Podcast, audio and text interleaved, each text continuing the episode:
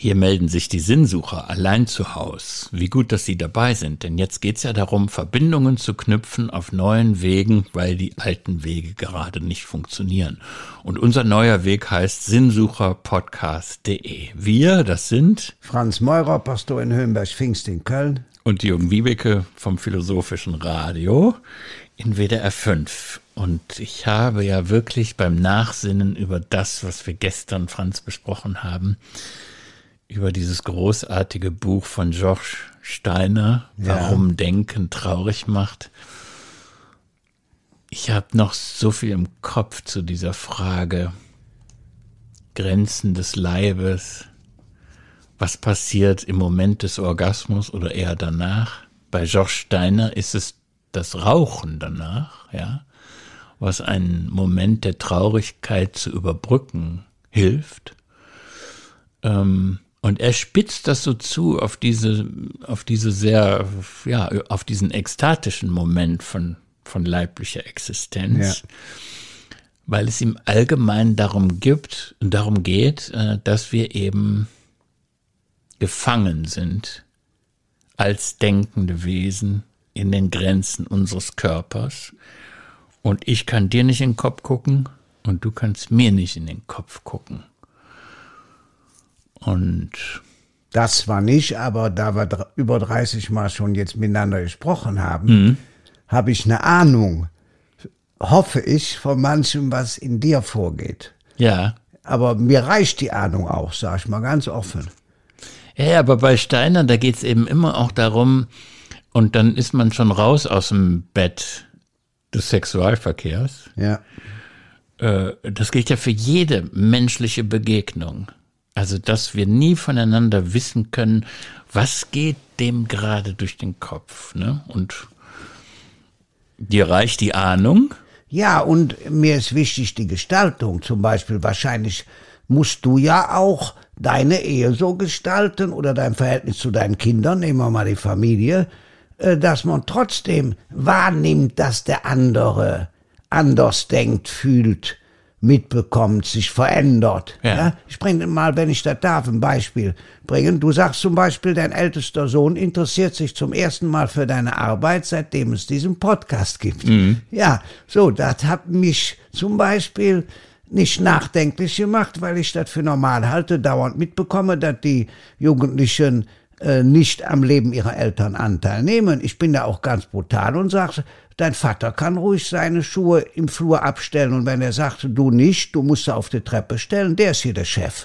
Du bist Gast im Haus deiner Eltern. Ja. Nur mal als Beispiel. Hm. Ja, was da in Wirklichkeit vorgeht in dem anderen, weiß man nicht, aber klare Regeln, klare Rituale zu haben oder ich weiß, dass du oft zu Hause kochst. Ich habe noch nie im Leben gekocht weil ich äh, eben nicht alles machen kann, aber ich bewundere, dass du sogar Spargelrisotto machst, was ja, immer aber, das ist. Und da gibt's für mich einen Bezug zu Steiner. Ja. Wenn ich das mache, da geht's ja um die Frage, das hatten wir gestern schon kurz angedeutet, ja. aber ich finde es irre brisant, sich dem auszusetzen. Bei Steiner heißt es ja, die Luft kannst du anhalten eine ja. Zeit lang. Ja, das Atmen kannst du eine Zeit lang einstellen, bis es irgendwann unerträglich wird. Aber beim Denken, da weiß man nicht, wie lang das eigentlich geht, ohne dass sich wieder irgendein Gedanke meldet. Ja, ja. Und wenn ich jetzt zum Beispiel da stehe und Spargelrisotto mache, dann ist das für mich auch eine mentale Technik, um so ein bisschen runterzukommen, ja, damit, damit äh, Ruhe in die Gedanken reinkommt. Und du hast gestern gesagt, auch so ein interessanter Punkt, den Steiner auch interessiert hätte. Wir beide sind einfach westliche Menschen. Ja. Wir kommen jetzt nicht aus Meditationstraditionen, wobei du ja wahrscheinlich auch Sachen machst, die darauf gerichtet sind, das Denken irgendwie ruhig zu kriegen, ja. Und was Mystiker machen, ist ja nichts anderes, als für sich das Steiner-Problem zu lösen. Ja, und zum Beispiel alle Liturgie, jeder gestaltete Gottesdienst macht das, was Steiner so ausdrückt. Das Sinnliche lenkt das Denken um. Er sieht das aber als Gefährdung des Denkens. Ich sehe es als, ja, hilfreich für das Denken, denn er sagt ja geradliniges Denken. Er bringt ja oft Beispiele. Kann vielleicht der Chirurg, hoffentlich, ja, ja kann wahrscheinlich der Logiker.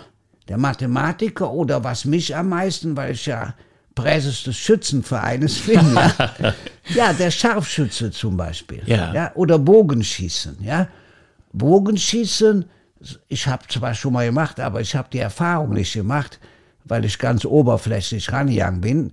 Ob, äh, Bogenschießen scheint ja automatisch zu gehen, wenn man es richtig macht. Ich habe es noch nie gemacht, aber ich habe mir das beschreiben lassen Ja. von einem guten Freund, der das mal für sich ausprobiert hat und der dann gesagt hat, ja, da geht es ja überhaupt nicht darum, dass du so und so viele Punkte bekommst, weil der, weil der Pfeil ins Schwarze trifft, sondern Ja. er hat das eigentlich auch beschrieben als eine Tätigkeit, die der Meditation gar nicht so fern ist. Ja, ja, eben. Also du bist, du bist zwar einerseits fokussiert, aber irgendwie bist du auch, weiß ich nicht, ich habe es ja selber nicht gemacht, deswegen muss ich mich darauf besinnen, wie er es formuliert hat. Und du bist dann irgendwie raus aus der Welt für den Moment. Ja, ich selber glaube ja, äh, weil ich bin ja visuell veranlagt, nicht auditiv, also nicht von der Musik vom Hören. Ja? Also für mich gibt's Augenblicke, wo ich die Natur angeschaut habe und die, wenn ich die Augen schließe, jetzt für mich präsent sind. Nicht viele, einige. Und das zum Beispiel, ja, ist für mich kein Gegensatz zum Denken. Mach doch mal die Augen zu. Ja, ich Dann weiß. sagst du mal, was das für ein Moment Ja, ist. jetzt bin ich zum Beispiel über den Wolken in Südfrankreich und sehe viele, viele, viele Hügel, die Sonne links und fahre dabei mit dem Auto und es ist eine Vorstellung jenseits des Irdischen. Eine schöne Erfahrung. Warum sagst du jenseits des Irdischen? Weil es ist doch total irdisch. Ja, weiß ich, aber dadurch, dass die Wolken unter mir waren. Ach so, ja. Ja, ja, also die uralte Vorstellung, der Himmel ist oben, die Wolken sind unten. Ja. Ja. Oder zum Beispiel, wenn man die Erfahrung macht, ich fliege ja schon lange nicht mehr, seit einigen Jahren, aber wenn man dann mit dem Flugzeug die Wolkendecke durchstoßen hat, und plötzlich war die Sonne da, hast du ja auch den Eindruck, du bist im Weltraum. Bist du ja auch, ja? Ja. Nur die Erdanziehung gibt dir noch eine Chance. wo du das jetzt aufgerufen hast, diese, diesen Moment von Naturbetrachtung, Ja. das ist ja das, wo sich auch das Auge erholen kann. Ne? Ja. Deswegen gehen Menschen in die Berge oder schauen stundenlang aufs Meer. Das sind ja tatsächlich dann die Tätigkeiten, die wir ganz bewusst wählen. Das ist eigentlich ein denkerischer Akt. Ich entscheide mich, das zu tun, um das Denken dann für den Moment hinter mir zu lassen. Ja, und auch um Teil des Ganzen zu sein, habe ich den Eindruck. Zum Beispiel der Wald wird ja immer wichtiger für die Menschen, ja. Ja. Die kapieren auch inzwischen nicht nur, ja, dass der Wald notwendig ist für unsere Atmosphäre überhaupt, ja, dass er uns Sauerstoff liefert, sondern der Wald ist ja auch äh, ein- Mythos, ein Symbol und mal ganz direkt gesagt, wenn du, du wohnst ja in der Nähe des Königsforstes, ja, du hast die Chance da reinzugehen. Ja, da- mein dass Problem ich davon ist, Gebrauch mache, habe ich ja erzählt. Und ich bin jetzt bei einem Gedanken von meiner Seite, der irgendwann vor x Folgen in der Luft hängen geblieben ist, fällt mir jetzt ein, dass du darauf noch gar nicht so richtig reagiert hast. Das passt für mich aber dazu. Ich habe dir vom Froschleich erzählt, ja? Ja. Betrachtung des Froschleiches im Tümpel ist für mich ein Zeichen dafür, dass es weitergeht mit dem Leben. Ja, das ist für mich so ein Moment, das kleine Gute anschauen und auch suchen, um den großen Schlamassel für den Moment zu vergessen. Dann habe ich dir gesagt, kann das sein, dass ausgerechnet jetzt eben solche Auffassungen, solche pantheistischen Auffassungen, ja, also dass du, dass du dich als Teil eines Ganzen betrachtest, dass die wichtiger werden. Das ist, eine, das ist ein bestimmter Strang von Religiosität, mh, der komplett auskommt ohne die Gottesvorstellungen, über die du zu Ostern gesprochen hast. Ich käme von einer ganz anderen Seite vielleicht zum ähnlichen Ziel, weil ich bin der festen Überzeugung, dass nach der Corona-Krise doch vielen Menschen deutlich ist, wir müssen Probleme gemeinsam angehen. Und wir dürfen nicht die Opfer von anderen fördern. Ich meine jetzt den Klimawandel. Ja, das heißt, wir können nicht sagen, wir leben weiter so, obwohl wir wissen, wenn jeder auf der Welt so leben würde wie wir, gäbe es die Welt schon gar nicht mehr. So ist es. Ja?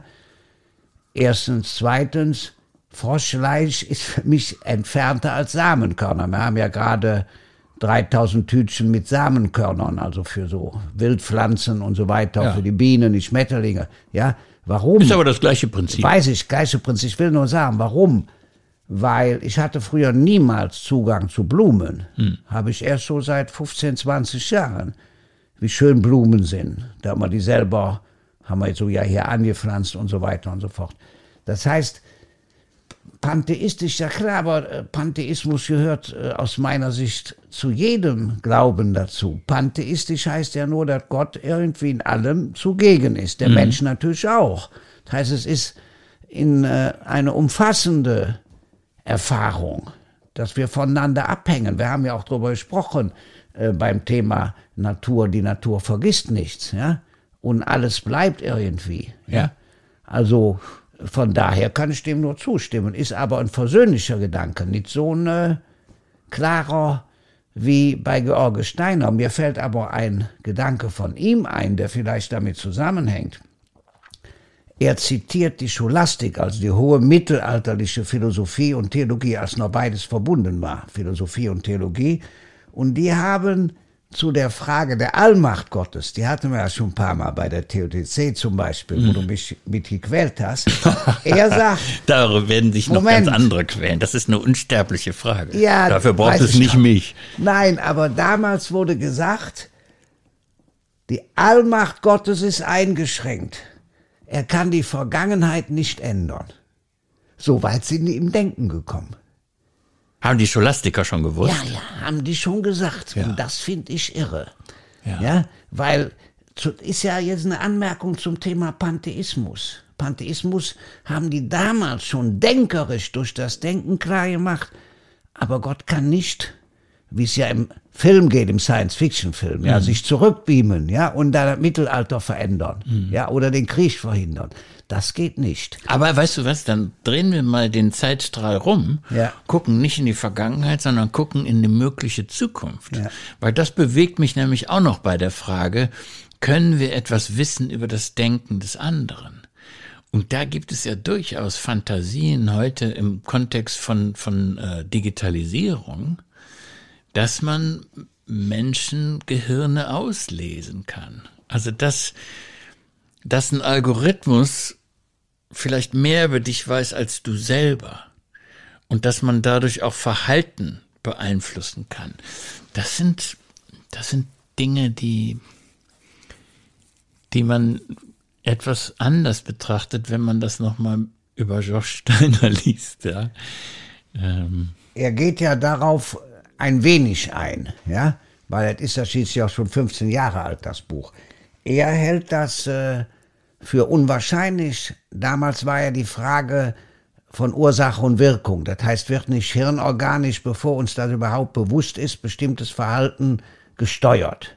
Und er sagt, äh, das ist ein Fehlschluss, ja, weil Denken hat immer mit Bewusstsein zu tun, ja, und äh, wir dürfen, wir werden nicht vom Gehirn gesteuert, sondern unser Denken steuert das Gehirn, ist seine These, soweit ich den richtig verstanden habe. Aber du schüttelst schon den Kopf. Ich schüttel den Kopf deswegen, weil mm, du hast ja mm, gestern schon ein bisschen sortiert. Also es gibt zehn, zehn Gründe, warum das Denken traurig machen Ja. soll. Wir können ja gar nicht alle zehn besprechen. Ja? Ja. Äh, Nur einer der Gründe ist eigentlich genau entgegengesetzt zu dem, wie ich es jetzt bei dir verstanden habe. Also wir haben die Dinge nicht per Bewusstsein im Griff, sondern es stellen sich Gedanken ein, ob ich sie bestellt habe oder nicht. Und es gibt ein schönes Beispiel, wo ich mich dann sofort ertappt fühlte, weil mir das häufiger passiert und wahrscheinlich geht es dir genauso, wahrscheinlich geht es jedem so, dass man in der Nacht Ja. auf einmal im Traum die genialsten Sätze im Kopf hat, die genialsten Gedichte schreibt und dann in so einem Halbdämmerzustand glaubt, ja, wenn ich die jetzt aufschreibe, dann habe ich sozusagen den Anfang meines nächsten Buches geschrieben. Und in Wahrheit ist es aber Müll. Nichts davon bleibt übrig. Nichts davon habe ich geplant. Nichts davon hat mit geschärftem Bewusstsein, Fokussierung, Konzentration zu tun, ja. Und es verschwindet auch einfach. Und ein ganz brutaler Satz, den ich jetzt nicht mehr wörtlich hinkriege, aber der Gedanke, den, den, den habe ich mir gemerkt, dass er sagt, selbst die genialsten Leute, wie Einstein oder Newton oder so, ja. ja selbst die haben eigentlich nur ein, zwei wirklich gute Gedanken in ihrem Leben. Und der Rest ist Einstein sagt, Müll, er ja? hätte zwei Vergänglicher gehabt, Müll, ja. ganz schnell wieder weg. Einstein sagt, er hätte zwei eigene Gedanken gehabt, Heidegger einen. Ich werde dir aber mal den super Satz dazu vorlesen, den habe ich mir nämlich aufgeschrieben. Die eisbehaftete Masse menschlichen Denkens verschwindet unbeantwortet im Kehricht des Vergessens. Das meine ich. Ja, ist natürlich irre. Es ist ein maßloser Verlust. Wir sind, im Denken haben wir keine Batterie. Wir können also nicht aufladen. Dazu fällt mir. Wir können nicht aufladen und wir können auch nicht aufhören. Ja, natürlich. Aber dazu fällt mir ein, hier oben drin, ich glaube, ich habe schon mal gesagt, bei dir und bei mir und auch bei der Pia sind 100 Milliarden Neuronen, die sich 20.000-fach vernetzen können. Davon ist uns 2,5 Prozent bewusst. Mhm. Aber ich will nicht mehr. Der Mann, der Telefonbuch auswendig kann, der hat 2,6 Prozent. Ist mir zu viel, ja. um es mal klar zu sagen. Das heißt, es macht mich nicht traurig, dieser maßlose Verlust. Ganz im Gegensatz zu ihm. Und zu der Frage kommt die Ursache erst nach der Wirkung. Ganz interessant, sagt er, nur bei Gott gibt es keinen Hiatus, also Sprung zwischen Gedanke und Ausführung, sagt die Theologie. Finde ich total interessant, darüber nachzudenken. Ja? Das heißt, Moment uns, mal, das war mir zu schnell. Uns das betrübt der Hiatus, also der Sprung zwischen Gedanke und Ausführung. Hm. Da macht uns Kummer. Ja, auch in der Forschung, in der Hirnorganisch eher beim Nachdenken übers Denken. Aber dass wir wenn, nicht alles umgesetzt kriegen, was wir ja, dass man denken. überhaupt, dass das meiste Müll ist, der meiste verloren ist. Zum Beispiel, ich schreibe mir nachts immer auf, was mir einfällt, sofort. Ich habe zwei Blogs am Bett. Ja, aber kannst du damit was anfangen am nächsten Tag? Meistens ehrlich, ja. Meistens ehrlich. ja. Manchmal nicht, aber meistens ja. Wobei mein Problem auch ist. Dann hast du einen sehr, sehr leichten Schlaf und dann kommt das nicht aus den aus den ganz tiefen Abgründen. Nein, nein, wahrscheinlich nicht. Nein, alle höchstwahrscheinlich nicht. Mhm. Ich, mein Problem ist eher, ich kann mich manchmal selber nicht mehr lesen. Also ich muss mich konzentrieren, leserlich zu schreiben und nicht so eine Arztschrift, wie man sagt, hinzulegen. Ja. Ja. Aber, aber dann kennst du trotzdem das, was ich beschrieben habe und was man auch bei Steiner findet. Also, dass man, dass man selber in diesem halbwachen Zustand sich Illusionen macht über die Qualität des eigenen Denkens. Also dass man, dass man der Auffassung ist, ich habe gerade den absoluten Knüller ja. gedacht, ja. Und bei näherem Hinsehen ist es wahrscheinlich eben doch nicht so dolle. Ein, ja, dazu noch finde ich einen Gedanken ganz wichtig von ihm, weil der schon bei Paulus ist. Paulus sagt ja, wir sehen jetzt durch einen fahlen Spiegel. Und George Steiner sagt, es gibt zwei Erklärungen in der Philosophie. Einmal den Blick durch ein Fenster und einmal den Blick in einen Spiegel, wenn man denkt. Aber beides ist beschlagen seit der Vertreibung aus dem Paradies. Und er sagt, das Denken verhüllt mehr, als es enthält. Mhm. Und dieser fahle Spiegel, den ein Denker wie Paulus, ist ja auch einer der ganz großen Philosophen, ja, das deutlich zu machen. Oder jetzt Höhlengleichnis bei Platon, ja. Wir sehen praktisch, ja, nur den Widerschein dessen, was in unserem Rücken wir müssen, passiert. Wir müssen aufpassen, dass wir das, was wir sehen, nicht für die ganze Welt halten. Das ja, ist ja das ganz, Problem. Ja, ganz, ganz genau, hm. ganz genau. Das heißt, ich würde den Schritt vom Denken zur Wahrnehmung, hm. weil ich ja auch sehr visuell veranlagt bin, ja, diesen Iconic Turn vielleicht, ja, ja. dass Bilder mehr erzählen, mehr erzählen, auch mehr die Sinnlichkeit, die gesamte Wahrnehmung äh, ja, berühren. Man hat ja auch manchmal eine Gänsehaut zum Beispiel. Ja, und wo, die Gänsehaut her? Bei der Musik zum Beispiel. Du meinst, du meinst die Gänsehaut, die so angenehm ist, die nicht aus dem Frösteln kommt, Nein, sondern nein. die aus dem Wohlgefallen kommt. Das Ja, ist die, natürlich. un- die tollste Gänsehaut der Welt. Ja, oder wie Hermann van Veen singt, alles was du hast, hast du von einem anderen, alles was du bist, bist du von einem anderen, nur deine Gänsehaut ist von dir selbst. Finde ich zum Beispiel total super beobachtet. Nochmal Steiner. Ja. Weil du ja auch das Paradies erwähnt hast. Ja. Das taucht überraschenderweise in dem Buch auch auf. Ja. Äh, Er spricht da, also er ruft den Sündenfall auf, die Geschichte von Adam und Eva. Ja. die machen da was, indem sie von diesem Baum der Erkenntnis naschen. Ja. Und das ist der Ursprung von allem. Und er nennt das den Fall ins Denken. Ja, ja, ja. Wir sind ins Denken gefallen, als ob das sozusagen die eigentliche Strafe dafür wäre, dass da genascht wurde, ja. Also Resultat des Sündenfalls ist der Sturz ins Denken. Wir sind dazu verflucht, immer denken zu müssen. Und das machen die Menschenaffen klüger, hast du ja gestern gesagt. ne? Ja, zum Beispiel, Die, aber. die, die ja. liegen lieber auf der faulen Haut und, und machen Dinge, die wir einfach nicht so hinkriegen, weil wir uns durch Denken selber blockieren im Leben. Das ist, ich glaube, das muss man mal verstanden haben, warum der überhaupt zu dem Schluss kommt, dass das Denken traurig macht.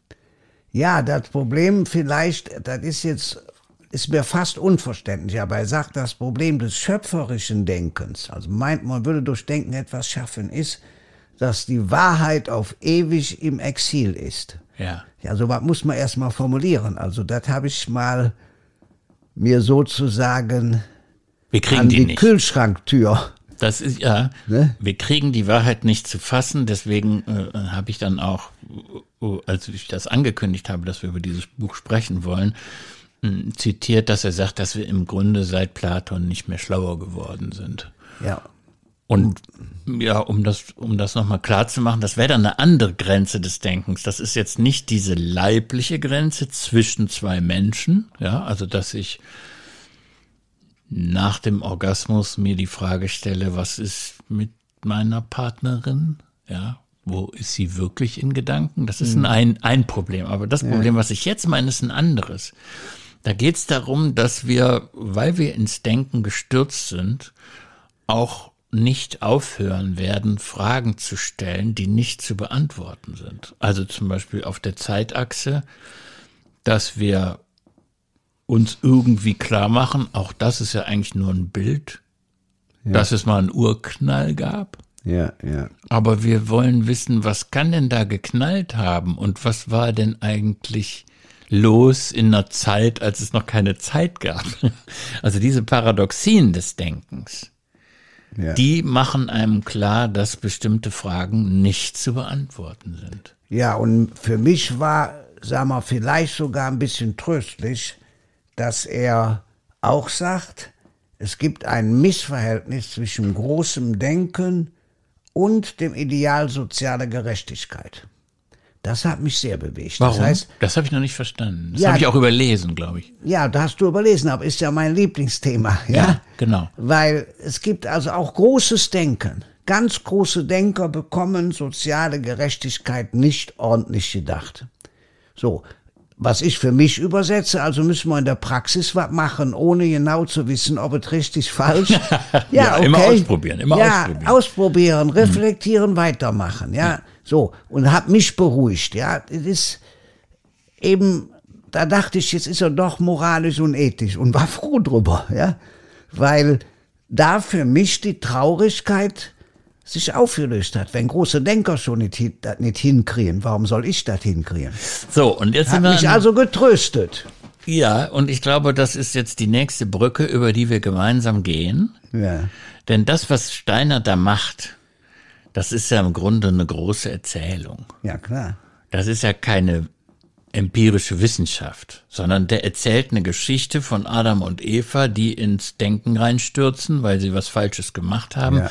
Und seitdem sind Menschen, ob sie es wollen oder nicht, traurig. Ja, die menschliche Existenz ist tragisch und kommt nicht zu Potte. Das ist eigentlich das, was ich da so rauslese. Ja, der eigentliche Titel müsste heißen, warum Menschsein traurig macht. Genau. Ja. Genau. Und da bin ich mir nicht sicher, ob ich mitgehen werde oder nicht. Ich glaube nämlich, dass Denken fröhlich macht.